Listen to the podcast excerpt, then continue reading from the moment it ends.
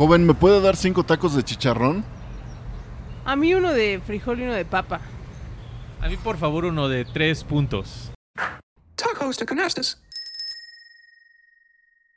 Hola, bienvenidas, bienvenidos, bienvenidas a Tacos de Canastas. Eh, gracias por escucharnos a una, en una edición más de este su programa de confianza del, del baloncesto. Yo soy Alexis. Yo soy Marat. Hoy Dulce no nos acompaña, está fuera del país, pero no está huyendo, no se preocupen, regresa en unos días. Está haciendo scouting para tacos de canastas. Exactamente, anda, anda viendo eh, qué, va- qué podemos hacer en, en otras fronteras. Y bueno, hoy, hoy vamos a platicar de capitanes, de los últimos partidos eh, en la Arena Ciudad de México, de la última ventana de la FIBA y la participación en los Juegos de la Selección de México. Y pues ya, toca que platiquemos un poco de la NBA. Sí, ya, ya, ya hemos hablado de la G League, de los capitanes. También queremos hablar ahora que ya, ya van más de 10 fechas en la NBA, pues hablar un poco sobre cómo, cómo, cómo va todo en la liga. Sí, y eh, pues les invitamos a que se suscriban al podcast en su plataforma de confianza y eh, arrancaremos eh, con una plática, eh, la verdad, con, con Sinue, el, el del tambor. Eh, la gente del Juan de la Barrera lo, lo recordará mucho, ahora está ahí en territorio capitán, entonces nos da mucho gusto poder estar con él, poder platicar, entonces arrancamos. Bueno, hola, estamos aquí con Sinué. Sinué es uno de los corazones de los capitanes, todos lo reconocemos porque está con el tambor desde que iniciaron los capitanes en la Liga Mexicana de Básquetbol Profesional hasta hoy está aquí y estamos muy contentos de estar platicando con él aquí en Tacos de Canastas. Hola, buenas noches. Pues muchas gracias. Feliz y contento una vez más aquí en Nuevo Territorio Capitán. Y pues bueno, apoyando con todo a Capitanes. Sinué, ahorita estamos platicando como de las expectativas y lo que estamos viendo de los capitanes. ¿Cómo los ves tú? Yo, los, yo veo que es una gran oportunidad y que va a ser un cambio bien importante, no solo para los capitanes, sino para el básquetbol en general. ¿Cómo lo ves tú? Híjole, pues yo veo a Capitanes, como lo he mencionado en otras ocasiones, como punta de lanza. Obviamente todo es un proceso y ahorita que estamos incursionando en esta nueva etapa, en este nuevo eh, tipo de competencia de G League, pues bueno, paso a pasito, ¿no? Es un proceso que se tiene que ir siguiendo y pues lo, repito, Capitanes tiene que ser la punta de lanza para que el día de mañana pues se vean todas esas estrategias en el básquetbol de México y pues tengamos fuerzas básicas, tengamos desarrollo a lo mejor con NBA Junior, NBA Acade- Academy. Entonces, eh, pues ahorita solamente es el inicio de mucho de lo que nos espera. Eh, Si- Sinué, estás eh, poniendo las bases del ambiente para el estadio. ¿Qué piensas que es lo que tiene que, pasar para que todos nos metamos en ese ambiente y en esa lógica que ya teníamos en el, Juan, en el Juan de la Barrera, pero que aquí va a ser clave, ¿no? Que el ambiente presione a los otros, a, los competidores. Pues yo creo que primero venir con muchas ganas, con, con mucha euforia. Eh, obviamente, pues mucha gente todavía no ha tenido la oportunidad de conocer y de participar ahorita en el ambiente nuevo territorio de Capitán. Muchos nos quedamos tristes de dejar el Juan de la Barrera, pero tenemos que experimentar esta nueva experiencia. Tenemos que volver a ser la familia Capitanes, que en un momento fuimos en el Juan de la Barrera, y ser ese sexto jugador que hacía la diferencia contra el rival que iba al Juan de la Barrera y hacer respetar eso que tengo en mi mente, ¿no? En mi, en mi manta, en mi casa y con mi gente se nos respeta. Eso. Eh, ¿Qué es lo que más te está es- emocionando de este principio de temporada? ¿Qué es lo que te está llamando la atención? Híjole, pues a mí eh, en lo particular y platicando con, con amigos e inclusive con mi familia, es conocer ese sistema de juego eh, del cual muchos de nosotros no conocíamos, ¿no? Es un, es un sistema totalmente distinto al que estábamos acostumbrados de la liga profesional y pues bueno, con personajes también distintos, ¿no? Hablábamos de que muchos de nosotros quisiéramos ver a capitanes con el 100% de sus plantillas de mexicanos, pero también necesitamos entender que el nivel de competencia, el nivel de exigencia en la Liga de Desarrollo de la G League, pues es distinto y va a demandar otro tipo de características y necesita estar preparado el jugador mexicano para poder competir en ese nivel de competencia. ¿Qué sientes tú que es lo que los mexicanos necesitan para poder tener esa participación más importante en la liga? Díjole, talento lo tenemos, lo tenemos de sobra, ¿no?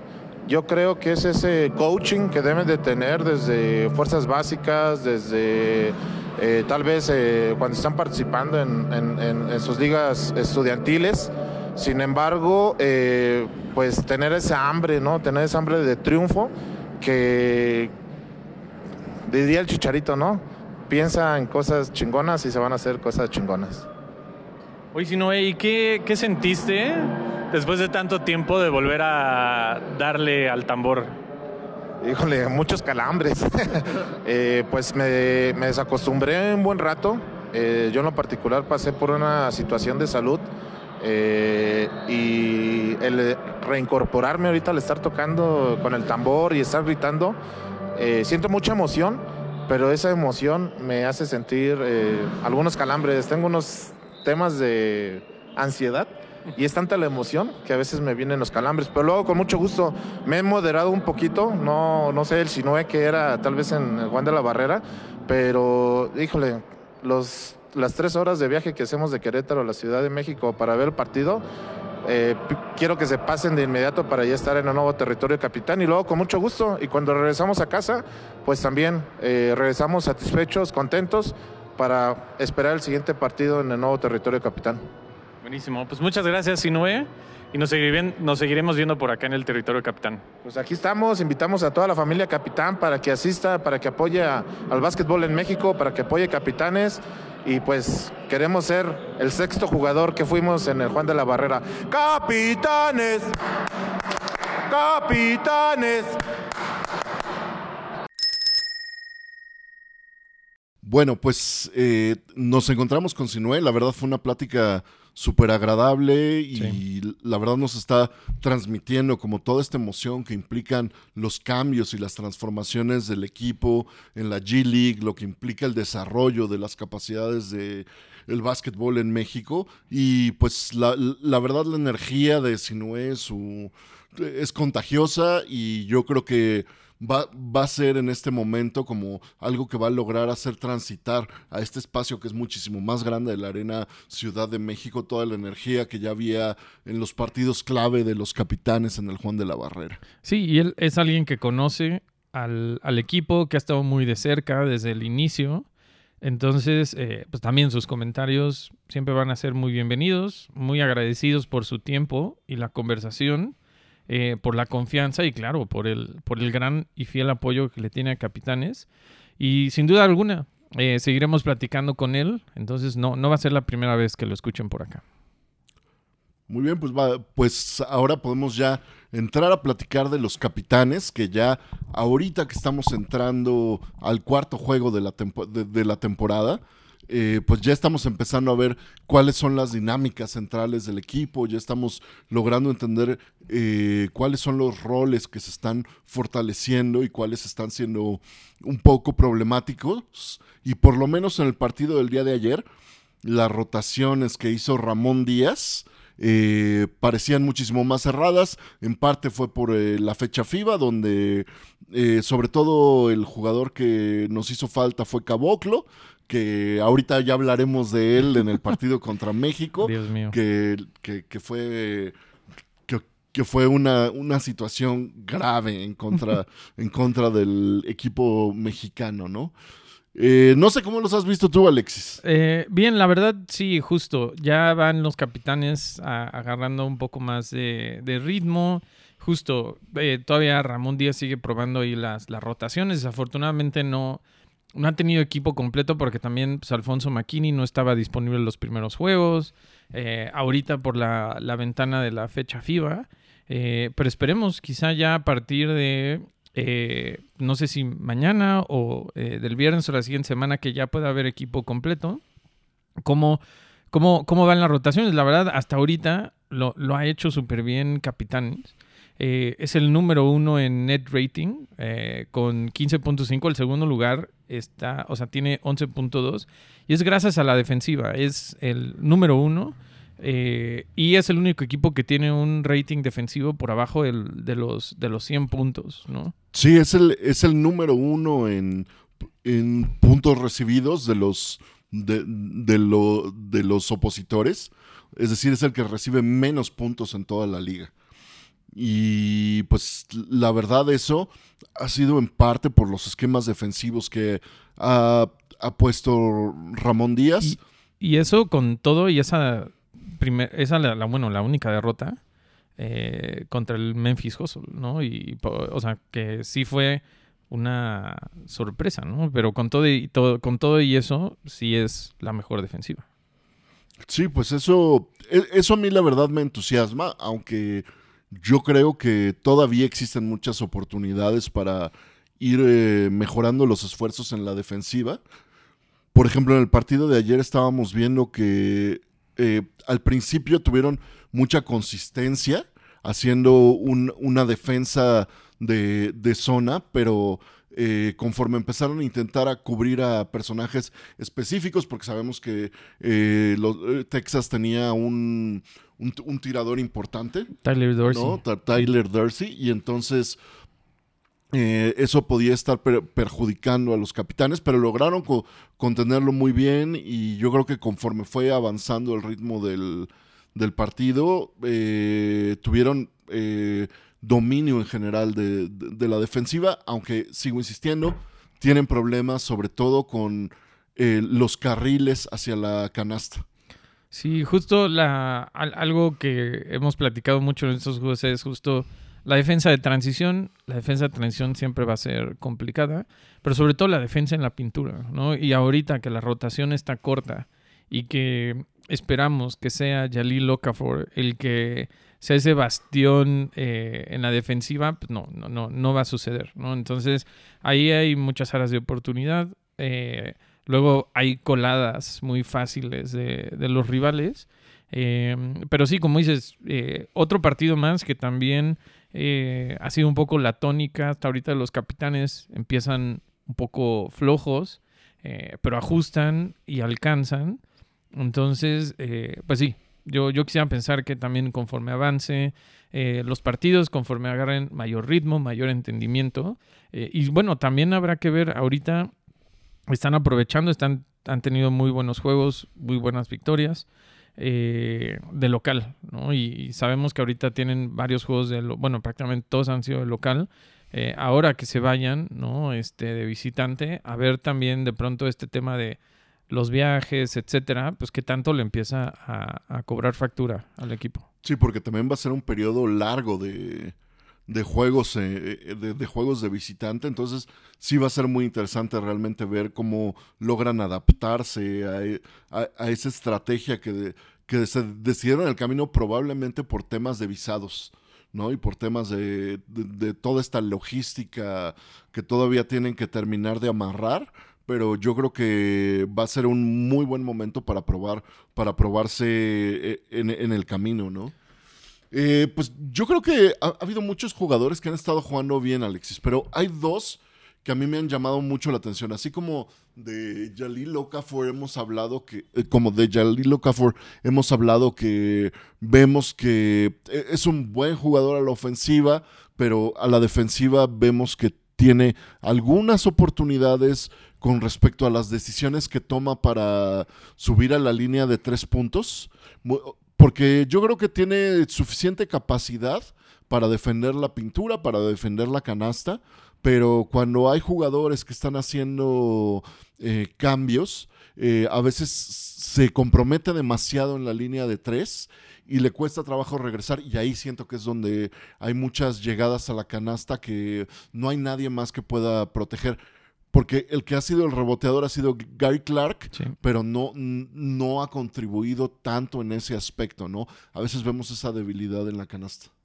Sí, no, eh, sí, definitivamente eh, ese es un punto que ahora que regrese Caboclo, porque al menos en el primer juego sí fue un revulsivo y cuando entró, pues sí se notó esa mejora en la pintura tanto a la ofensiva como a la defensiva. Sí es un jugador que tiene un poco de mayor movilidad que Okafor.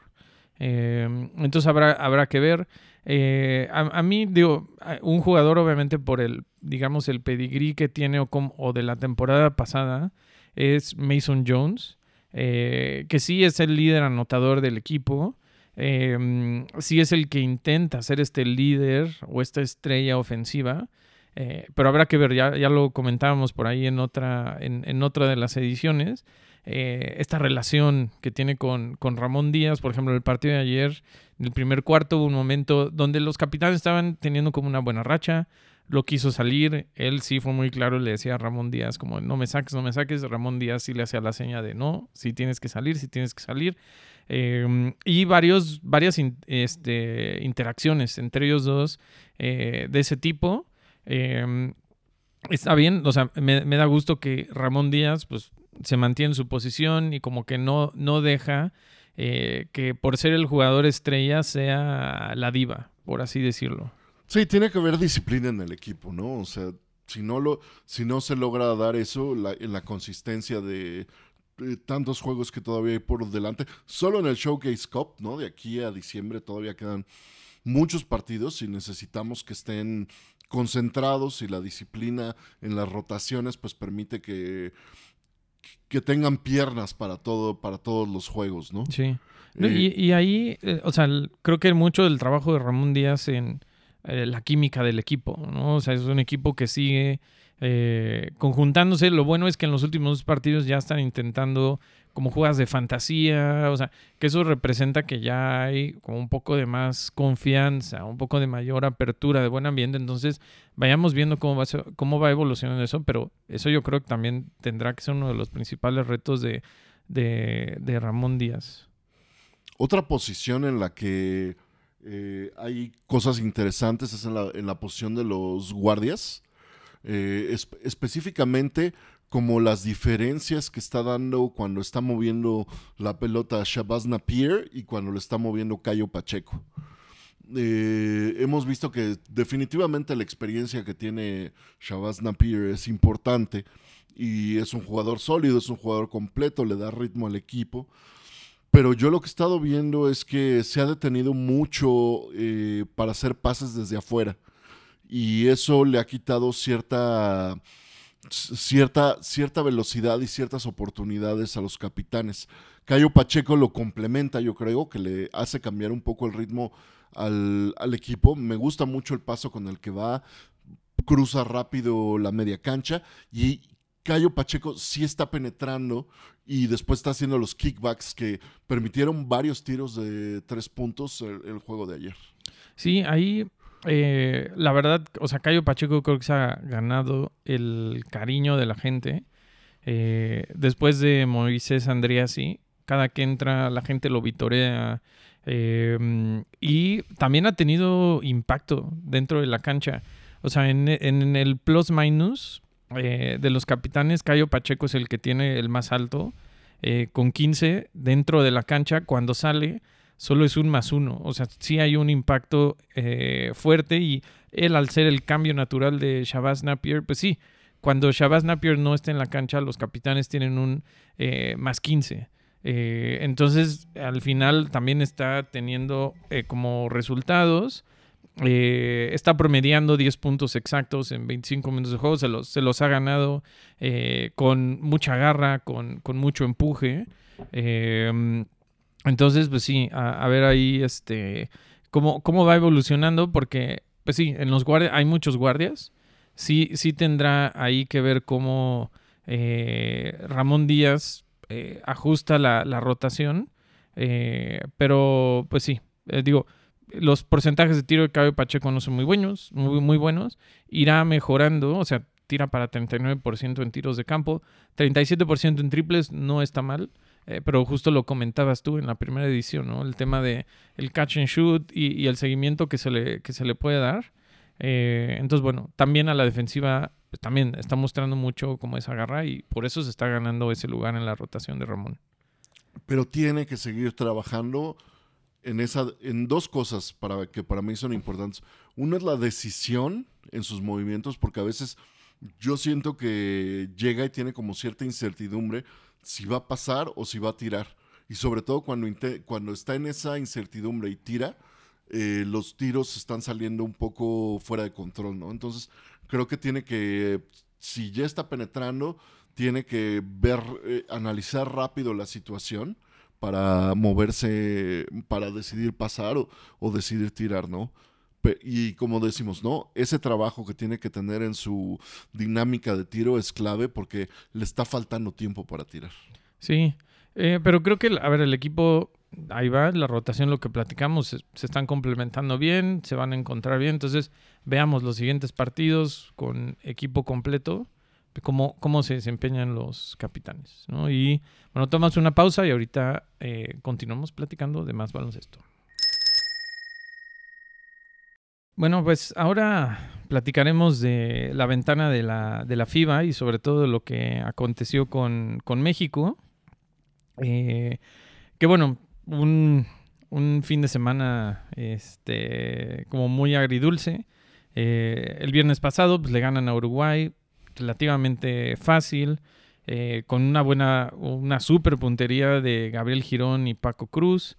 Eh, Joshua Ibarra tuvo un buen debut con la, con la selección, pero ahí quién sabe cuándo lo volvamos a ver, ya que pues, en esa posición es de Daniel Amigo.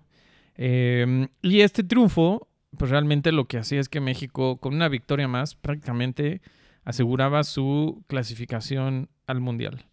Eh, pero desafortunadamente el día de ayer se sufrió una derrota eh, como súper dolorosa eh, contra, Fue una contra Brasil. patiza, una Sí, no, no, no. Alexis. Sí, la verdad, este, eh, ya vien- viendo el juego, o sea, como que rápido Brasil en el, a los tres minutos del partido ya iba 11-2, que de pronto uno puede decir, bueno, no parece, para ser el inicio del juego no es una eh, ventaja tan amplia, eh, pero pues México nunca se pudo recuperar, la verdad, Brasil eh, salió con la puntería súper afinada, eh, al final terminaron eh, 20-40 de triples, o sea, 20 triples, o sea, la verdad ahí, este, y México, pues nada, como que rápido les chuparon el espíritu y este, y, y sí, no, no, no supieron reaccionar, entonces esto sí pone complicada ahora la situación para México.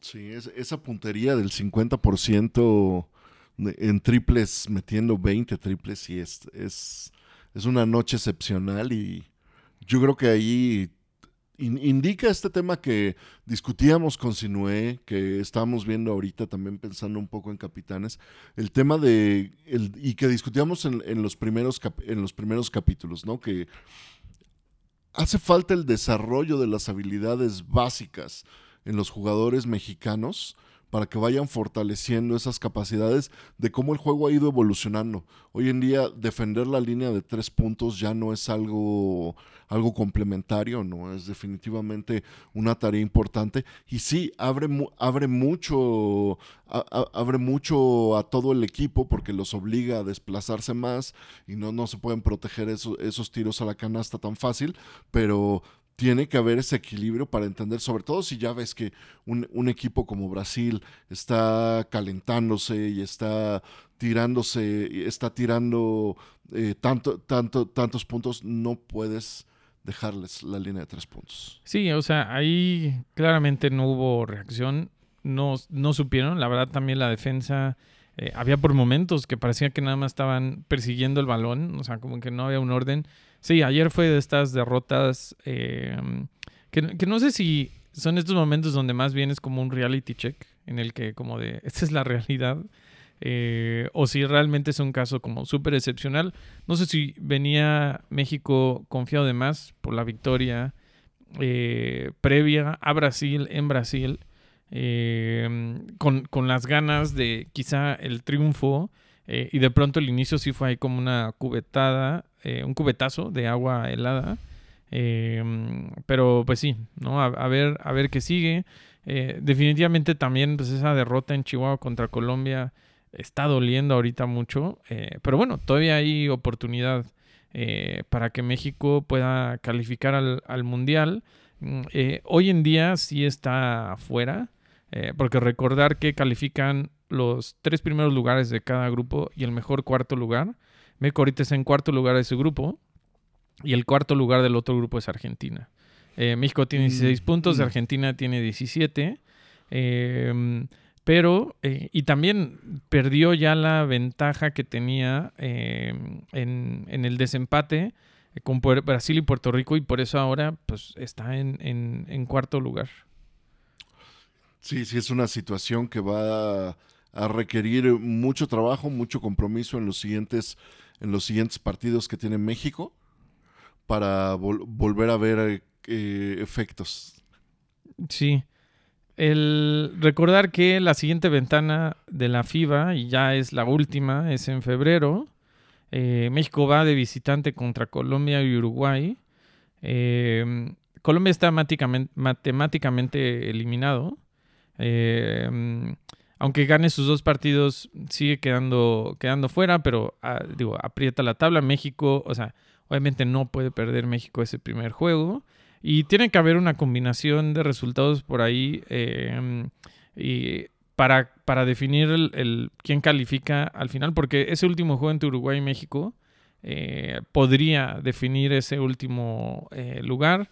Eh, lo bueno es que para México es que Brasil y Puerto Rico juegan entre sí, entonces eso puede ayudar a Uno de los dos va a perder. Exactamente, entonces eso le puede ayudar, es bueno, obviamente se le va a ayudar a México, pero pues no deben especular, ¿no? Y deben ir por eh, a ganar los dos juegos. Eh, en teoría, los dos pues son, son ganables. México ha demostrado que sí es superior y que sí tiene con qué ganar. Eh, pero pues ya esperemos que sí clasifique a su sexto mundial. Eh, el último fue en 2014. Eh, pues yo la verdad entre las cosas positivas de el juego de México eh, vi algunas participaciones a la, a la canasta que la verdad estaban funcionando bien, pases, pases que sí estaban teniendo efecto, pero tal vez fue muy poco, muy poco con respecto a el trabajo que estaba realizando Brasil en toda la cancha, ¿no? Sí. Sí, la verdad como que sí, quizá del juego de ayer no hay mucho que, que se pueda rescatar, pero eh, pues nada, veamos a ver qué, qué pasa en, en febrero.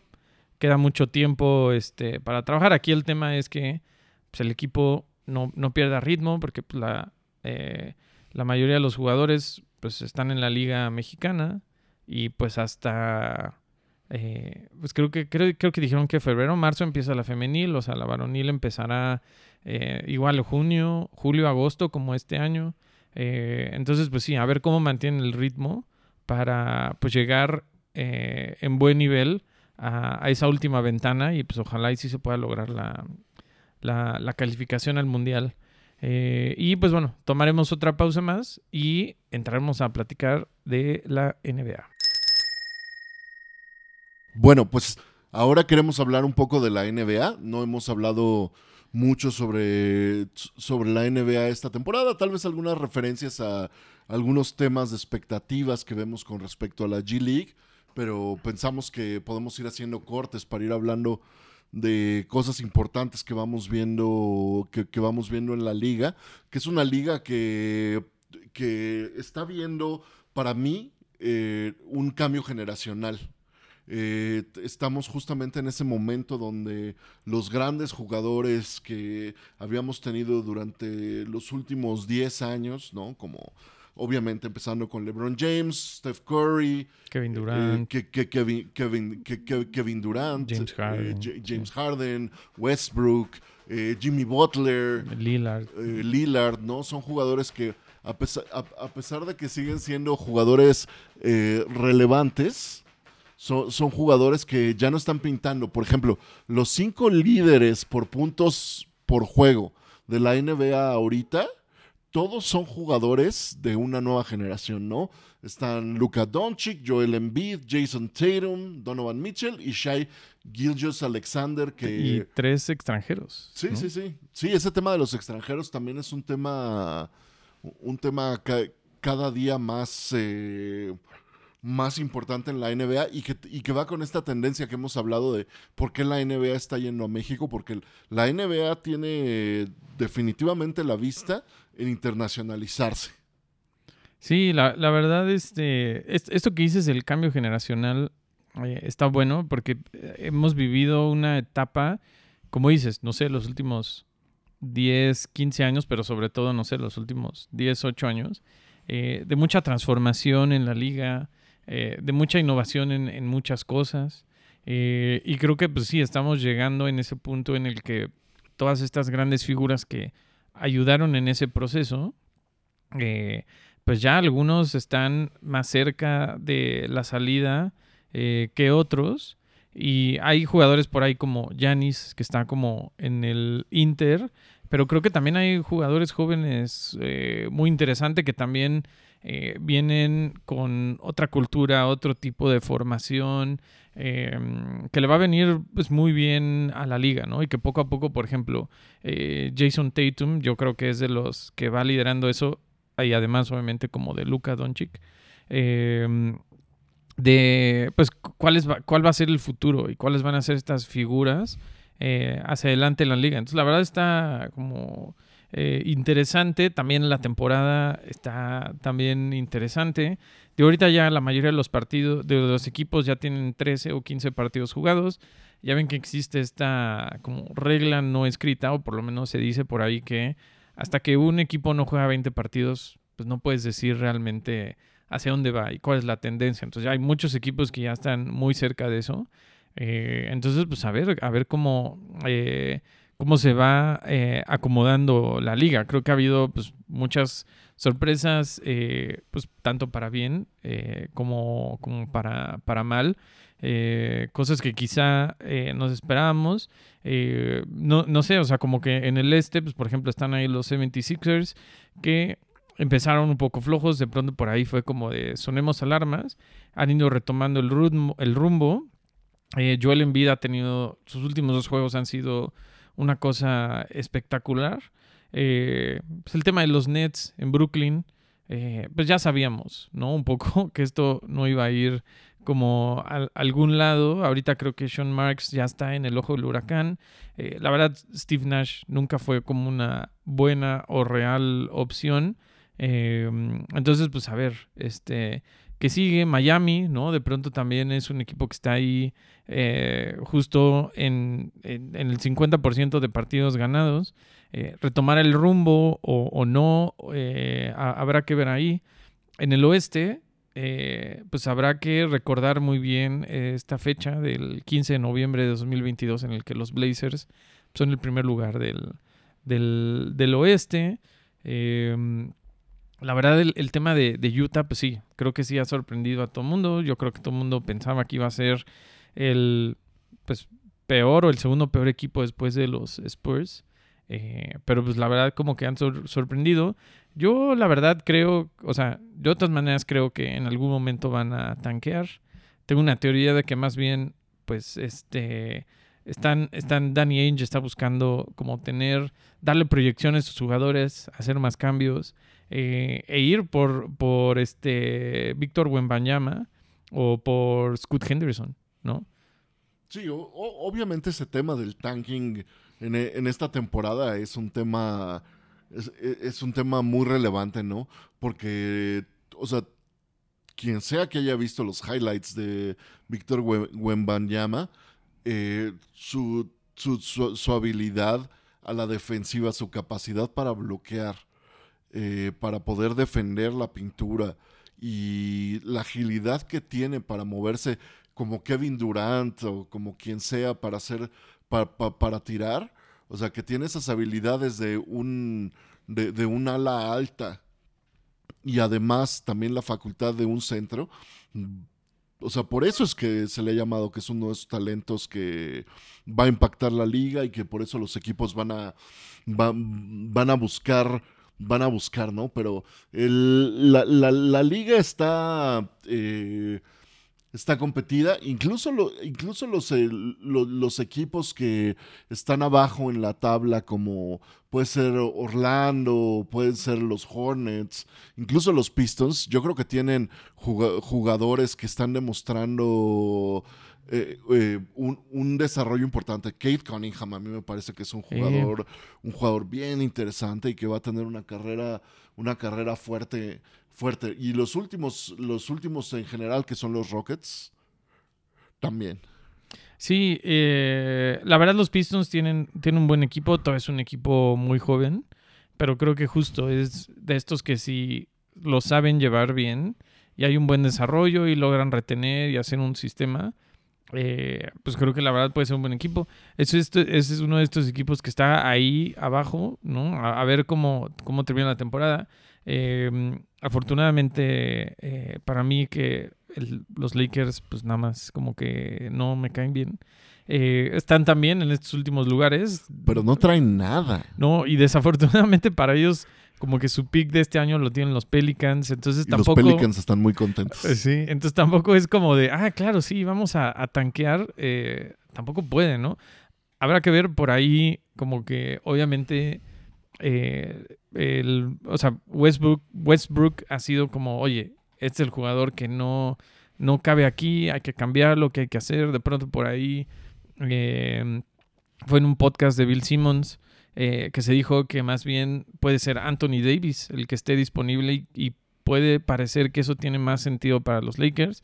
Eh, pero sí, a ver, a ver, a ver qué pasa con, con ese Pero yo no entendería quién quisiera a Anthony Day by Davis. No, la verdad, pues tampoco. O sea, eh, y lo, lo que decía en el podcast además es que, o sea, un equipo como los Knicks es además el único equipo que puede tener un, un paquete que tenga sentido también para los Lakers, porque pues, los Lakers obviamente van a vender a Anthony Davis como, este, como el Anthony Davis de la burbuja, ¿no?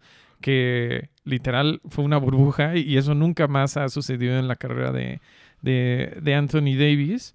Eh, y, y al final, pues bueno, creo que también el, el cambio de, de Gobert, como que sí, o sea, ya todos los equipos van a solicitar al menos eso, ¿no? Entonces, eh, va, va a estar complicado, pero justo decía que los Knicks era el único el equipo que tenía paquete y que también tenía sentido para Anthony Davis, ¿no? O sea, mucho se habla de que hay cierto tipo de jugadores que también busca estar en ciertas ciudades y en ciertos equipos, por lo que eso representa en cuanto a audiencia, en cuanto a marketing, etcétera.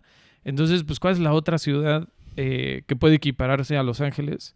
Pues Nueva York, Solo, ¿no? solo Entonces, Nueva York. Este, porque ni siquiera Miami, porque además como que por ahí había rumores, ah, bueno, no rumores, sino como lo que se decía es, claro, cambiamos a Bama de Bayo por Anthony Davis y es como de, no, no creo que eso vaya. No, no, no tiene a- ningún sentido. Un jugador suceder. resistente y ordenado como Bamo de Bayo, cambiarlo Sí. por Anthony Davis, me parece raro. A mí un equipo que no acabo de entender es a los Spurs. O sea, es un equipo que obviamente tiene un sistema de trabajo por el coach que definitivamente ha definido el juego en la NBA Sí. en los últimos eh, 20 años. O sea, sin duda es Popovich, es Greg Popovich.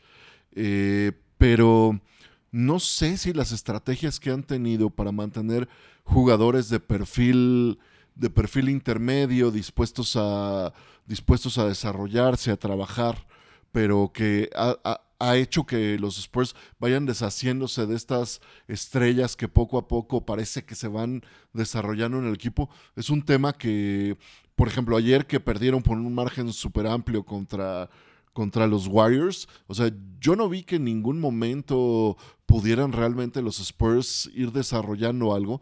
Eh, contra unos Warriors que han, tenido, que, han, que han tenido problemas para jugar esta temporada, no tanto en casa como, como visitante, que simplemente no logran encontrar una fórmula para poder presionar en el último cuarto los Warriors, pero yo sé que los Warriors lo van a descubrir. Steph Curry está teniendo, co- co- como siempre nos está demostrando por qué ese es el jugador de los últimos 10 años. O sea, sí, LeBron James increíble, pero el que ha ganado, la- el que ha ganado las, eh, las copas, el que ha roto los récords de tres puntos, es, eh, es es Curry. Definitivamente LeBron James esta temporada también va a tener algo muy importante. Se va a volver el, el- uno, Sí, el anotador de la NBA. en algún momento En, eso. en algún momento va a pasar eso. Pero yo creo que Curry es para mí es ese jugador que ya, estoy llegando a ese punto, Alexis, de, de, de- de decir qué suerte haberlo visto jugar. Sí, pues justo, digo, hablábamos de este cambio generacional y lo que ha significado la liga y los jugadores que han estado en la liga. Digo, no, no es propiamente Curry el que revolucionó el juego, pero pues fue el artífice, ¿no? O sea, fue la, la persona ideal para revolucionar el juego y, y cómo los equipos se dieron cuenta que, oye, de toda la cancha eh, podemos también tirar de triples, ¿no? O sea, como que no tenemos necesariamente que quedarnos abajo de la canasta. Eh, y sí, yo también creo que los Warriors, pues no sé si siguen un poco con estas secuelas de todo lo que pasó en, este, en la pretemporada. Eh, Draymond Green ha estado muy callado, como en, en no, sé si en algún momento ya como que se va a soltar. supongo que hay cosas que todavía tiene que trabajar el equipo. También, a ver, creo que creo que los Warriors saben que tienen lo suficiente para llegar a los playoffs. Obviamente, quedar dentro de los primeros cuatro ayuda por el tema de la ventaja en casa. Eh, pero un equipo como los Warriors en playoffs, no importa eh, en qué posición quede, siempre va a ser un equipo peligroso, ¿no? Entonces, siento que también se la están tomando eh, con, con, con, calma. Y, y regresando al punto que comentabas de los Spurs, pues sí, a ver, Greg Popovich es un gran entrenador, sí, definitivamente ha marcado mucha escuela, ha marcado mucha tendencia, eh, sí es una figura súper importante y súper relevante, eh, como dices, en los últimos 20 años. A mí me gustaría conocer a Greg Popovich, la verdad. Sí, porque además, este, pues siempre ha tenido como esta figura como muy mística de cómo es con la gente. En el tema, esta época en las entrevistas en las que contestaba así como de solo una palabra, o como si le hacían preguntas obvias, como que respondía lo obvio. Eh, se ha ido relajando más. Pero viste eh, que ayer le preguntaron eh, cuál era su animal favorito. ¿Y qué contestó? Contestó que era el sea otter, la, la nutria marina. ya, ya porque pensó que le iban a hacer preguntas muy serias. Y sí, primero le preguntaron, ¿qué piensas del paso del juego? Y dice, no, no, no me está gustando, no estamos tomando tiempo para tirar. Y cuando le hacen la segunda pregunta de, ¿cuál es tu animal favorito? Se queda así como, ¿cómo respondo esto? Pero, lo, pero lo respondió muy bien, la verdad. Es que justo él es, o sea, está bueno, la verdad, que la persona que hizo esa pregunta, porque él es mucho así, ¿no? Entonces, pero, a ver, y con todo y este discurso de como el respeto y todo, pues también, ¿cuáles fueron los años más exitosos como de Greg Popovich eh, con Tim Duncan? ¿no? Uno, pues se dice, ¿no? Que es como uno de los mejores 10 jugadores en la historia de la NBA. Y, y sí, la verdad, como que después de eso tuvieron eh, mucho éxito y, creo que no han no, no, lo han podido replicar en cuanto a estas elecciones de draft eh, de segunda ronda o de final de primera ronda y que se convirtieron en jugadores como de mucha importancia y mucha relevancia. Eh, sí llevan ya varios drafts que como que no, no, le, han, no le han pegado. Y hay otro tema, la, relación con sus jugadores. Desde todo el tema de las lesiones de Kawhi Leonard, eh, como que han sido muy cuidadosos en de qué forma se pueden ir desarrollando los jugadores dentro del equipo, ¿no? Entonces, a mí me, eso me llama la atención y que yo creo que por eso han intentado mantener a un roster de jugadores de perfil muy tranquilo, eh, que quieran participar, que quieran jugar en equipo y ya no preocuparse tanto por esta cuestión de si son talentos increíbles o, lo que sea, ¿no? El sentido de equipo para Popovich creo que es ahorita lo que más le interesa, pero no está permitiéndole a los Spurs tener el número de triunfos para pasar a los, a los playoffs. Sí, y que justo pues están como cuando llegó Tim Duncan, como en ese momento de tener a un jugador, pues literal, es como de estos jugadores que cambian eh, generaciones de equipos por completos. Entonces supongo que también eh, le, le, están, le están apostando este, a eso. Y pues regresando, digo, nada más como que tocar un poco el punto de los Blazers. Eh, porque la verdad, como que, digo, yo le voy a los Blazers, estoy muy contento. Eh, falta mucho en la temporada, digo, pero ahorita son la séptima mejor defensiva y es algo que en los últimos años ha sido un, problema y un tema. Eh, pero bueno, eso está haciendo que por eso sean el primer equipo. No creo que vayan a, terminar siendo el primer equipo. Eh, yo creo que van a terminar dentro de los primeros seis. La verdad me sorprendería muchísimo que terminen dentro de los primeros cuatro, pero creo que lo pueden lograr. Eh, Chauncey había dudas de si era realmente un entrenador de NBA, pero creo que lo ha hecho muy bien y sobre todo creo que lo que ha hecho eh, muy bien es la química del equipo, ¿no? Y, cómo Eh, realmente se ve que este equipo está disfrutando de jugar juntos, se les ve contentos.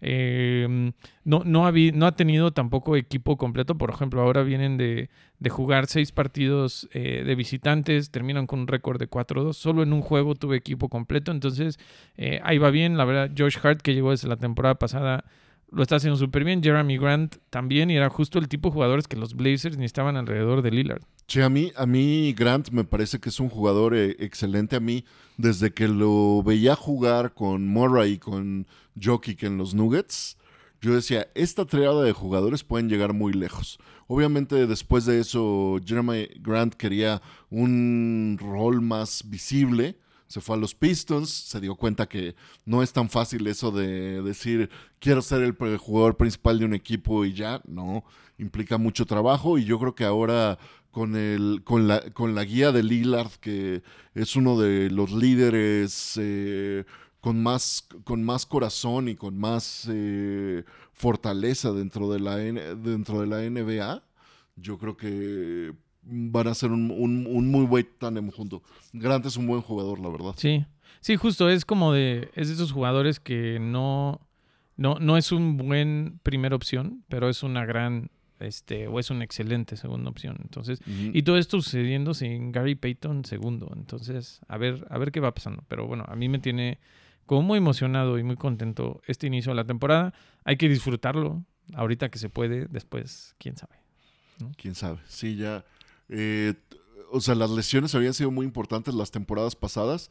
Yo estoy viendo mucho, mucha administración de lesiones y de juegos esta temporada porque yo creo que todos los equipos están dando cuenta de esta regla de quien, le, quien llega sano a los playoffs tiene más posibilidades de ganar, ¿no? Entonces, eh, están desde las exageraciones como con eh, Kawhi Leonard, también están haciendo lo mismo con Clay Thompson, que no está jugando ningún back-to-back eh, con los Warriors pero eh, y, también Zion Williamson también lo, están cuidando con los Pelicans, que yo creo que es un equipo, a mí, a mí me encanta ver jugar a los Pelicans. La verdad, CJ McCollum, que salió de los Está haciendo súper bien, sí.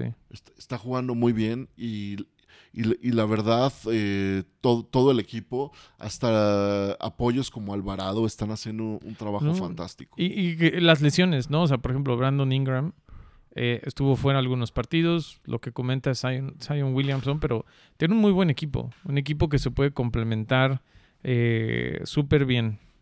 Bueno, pues ahora tuvimos eh, el apoyo de, nuestra mascota, una de nuestras mascotas oficiales, Saque, que nos, nos estaba diciendo que pues tenemos que continuar con nuestro análisis eh, la NBA pues eh, va a avanzar mucho. Yo creo que van a venir una serie de partidos muy importantes porque hay muchos equipos que están haciendo ajustes para intentar recuperar lo que tenían la temporada pasada, ¿no? Porque, por ejemplo, los Mavericks están a la mitad de la tabla y pues ellos tienen muchas expectativas con Luka Doncic eh, los Suns, que las temporadas pasadas habían tenido una posición, una posición de liderazgo, ahora están, están también a media tabla. O sea, hay muchas cosas que yo siento que pueden cambiar en los siguientes, en los siguientes 10 juegos, ¿no? Ahorita eh, estamos, estamos llegando a, los, a los 13, eh, 14 juegos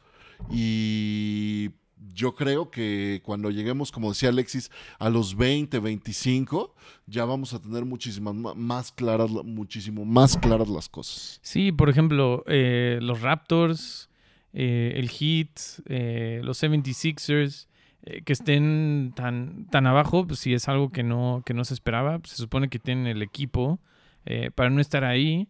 los Clippers, que también se, se esperaba mucho. Eh, los Bulls, los Warriors, o sea, como que sí, ahorita todavía eh, los equipos se van a ir eh, estabilizando, habrá que ver em, si algunos revierten este mal inicio, de pronto, pues quizá después de un inicio en el que todos los equipos le echan ganas, ¿no? Y juegan fuerte y como que quieren ganar y todo, pues va a llegar un punto donde, pues ya, ¿no? De pronto va a haber ahí algún equipo que empieza a acumular, eh, no sé, 8, 10 derrotas este, seguidas. Em, entonces, sí, vaya- vayamos, vayamos viendo, ¿no? Qué, qué va pasando.